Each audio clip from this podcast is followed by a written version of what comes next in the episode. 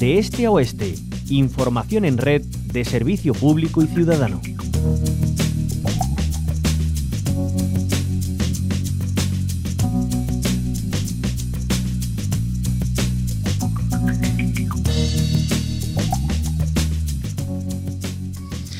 Este miércoles eh, se producían dos eh, accidentes eh, laborales. Un trabajador de 58 años fallecía tras sufrir una caída en una zanja en, el municipio sevillano de Carbona. un accidente laboral que se producía en una finca cuando varios obreros estaban haciendo esta zanja. Uno de ellos se caía provocando un desprendimiento de tierra que lo dejaba enterrado. El coordinador, eh, el servicio, coordinador del 112, informaba al Centro de Prevención de Riesgos Laborales, a la Inspección de Trabajo y se activó el protocolo judicial. Un suceso que llegaba eh, junto a otro también a última hora de este miércoles, cuando un hombre fallecía en el municipio gaditano, esta vez en Cádiz, de Algeciras, al caerle un vehículo encima, reparando una avería. Un suceso que se producía pasada las 3 de la tarde, también se dieron los avisos de socorro, un incidente que se produjo eh, en un descampado cuando el hombre le, cayó encima el, coche que estaba reparando. Ambos eh, sucesos eh, llegaban justo en el día en el que comenzaba la campaña del sindicato UGT Andalucía. Ya no. Conocemos los detalles eh, de esta campaña, lo hacemos con Juan Carlos Hidalgo. Él es secretario de Relaciones Laborales y Empleo de UGT Andalucía. Bienvenido.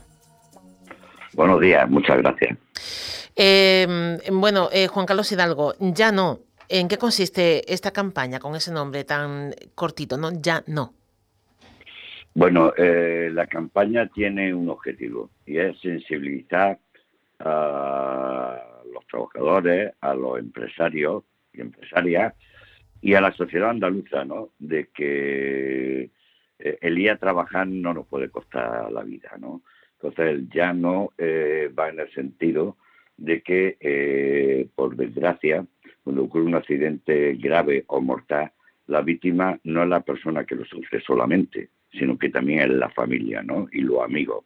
Entonces, bueno, son varios microvídeos que hemos hecho de, muy poca duración eh, y que estamos divulgando a través de las redes sociales, donde ya no podrá asistir al cumpleaños de mi abuelo, ya no podré ir a recoger a mi hijo ah, después del partido de fútbol, ¿no? Sí, son esa idea de que por, por desgracia, o bien porque ha fallecido, o bien porque es un accidente grave, eh, bueno, pues no va a poder disfrutar de lo que la mayoría de los ciudadanos ciudadanas habitualmente estamos disfrutando, ¿no? De la familia, de, los amigos, de, de, esas pequeñas cosas que hacen que, bueno, la vida merezca ser vivida, ¿no? Y no perdida por simplemente hecho de ir a trabajar. Porque Juan Carlos Hidalgo, eh, ¿cuántas personas han perdido la vida en el trabajo en este año 2022? Bueno, eh, datos oficiales tenemos hasta, hasta el mes de octubre, ¿no? Y eh, a ese mes, bueno, había 117 fallecidos. es un 4% menos que, que, el mismo mes del año pasado, que acabamos con 150 fallecidos aquí en Andalucía. Pero, pero tenemos que decir que según nuestros datos, a día de hoy vamos ya a 132, 33, dependiendo que se confirme que un accidente laboral el accidente de Cádiz, que estamos a la espera. Y, y sobre todo, mm, yo antes hablaba de, de, accidentes graves. Es que sí se están incrementando los accidentes graves en Andalucía. Sí. Eh, es que un accidente grave puede dejar a una persona paralítica, por ejemplo y, por lo tanto eh, pues cambia totalmente su vida y la de su familia, ¿no? Entonces creo que no solamente hay que hablar de los fallecidos, también de los accidentes graves. Claro, eso marca sin duda un antes y un después. Em, ¿Hay algún informe, algo, un dato que nos digan eh, cuáles son las causas, eh, a su vez para poner las soluciones, ¿no? Bueno, la, principalmente la, causa suele ser, sí, el incumplimiento de la ley de prevención de riesgos laborales, en donde el máximo responsable es el empresario. No estamos diciendo con esto que la culpa, sí, la, culpa o el hecho eh, de que haya un accidente laboral sea directamente porque el empresario, pero es el empresario el que tiene que hacer ver que se está cumpliendo las normas de seguridad. Y si un trabajador se niega a cumplirlas, eh, tiene la potestad de poder sancionarlo e incluso echarlo. y nosotros, en ese caso, estaremos al lado del empresario, no del trabajador. ¿eh? Sí. Eh, lo que ocurre también es que hay muchos empresarios que creen que gastar dinero en, la prevención de riesgos laborales es un gasto y no una inversión. Y, y eso es parte también del problema.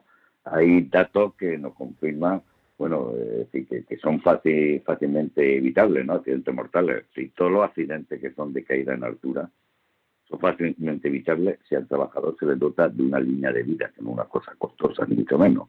¿eh? Sí, y se mm, le exige que se la ponga cada vez que haga un ese. Si el accidente que hubo hace dos días o tres días del trabajador que murió en una zanja por, por desprendimiento de tierra, es un accidente fácilmente evitable. Así que no estamos hablando de que hay que hacer unas medidas, otras van a estar muy sofisticadas y muy caras, sino que es que cuando se hace una zanja lo primero que hay que hacer son unos, unos contenedores de la tierra para que no se pueda desplazar, lógicamente, ¿no? Y, pueda caer encima de la zanja según se va construyendo. Entonces, que hay muchos accidentes mortales que son evitables. Y luego está el, colectivo, digamos, no el colectivo, el, los factores de riesgo psicosociales que obedecen principalmente a la organización del trabajo, que es competencia exclusivamente de, tener del empresario, ¿no? el, organizar y el trabajo en una empresa de forma que evite que haya tensiones, que haya estrés, que haya eh, ansiedad, o va a hacer que disminuya eh, este tipo de, de accidentes. Hay que tener en cuenta que cerca del 34% del total de fallecidos son por infartos, eh, por por, por riesgos psicosociales. Mm. Bueno, ¿y dónde están las inspecciones, eh, Juan Carlos Hidalgo? Bueno, pues la inspección a nosotros nos consta que, está haciendo lo que puede decir, tiene campaña para ir a comprobar qué es lo que ocurre. Pero lo que ocurre es que hay poco poco personal, ¿no? Es decir, pocos inspectores. ¿eh? La, la Organización Mundial del Trabajo recomienda que haya un inspector por cada 10.000 trabajadores estamos muy lejos de eso, desde luego, no aquí en Andalucía y en España, ¿no? Y esto es competencia del gobierno central, el dotar, el crear una plantilla mucho más amplia de inspectores. No recuerdo ahora mismo exactamente cuántos inspectores y subinspectores de Hacienda eh, dedicados a la prevención de riesgos laborales en Andalucía, son ciento y pico, no, no, no sobrepasan mucho menos los 150, quiero recordar, y en Andalucía, y en Andalucía hay más de 300.000 empresas la mayoría pequeña y mediana empresa, pero hay más de también, entonces con ese número difícilmente, eh, aunque todos los días estuvieran visitando empresas para ver el cumplimiento de la prevención, eh, es difícil.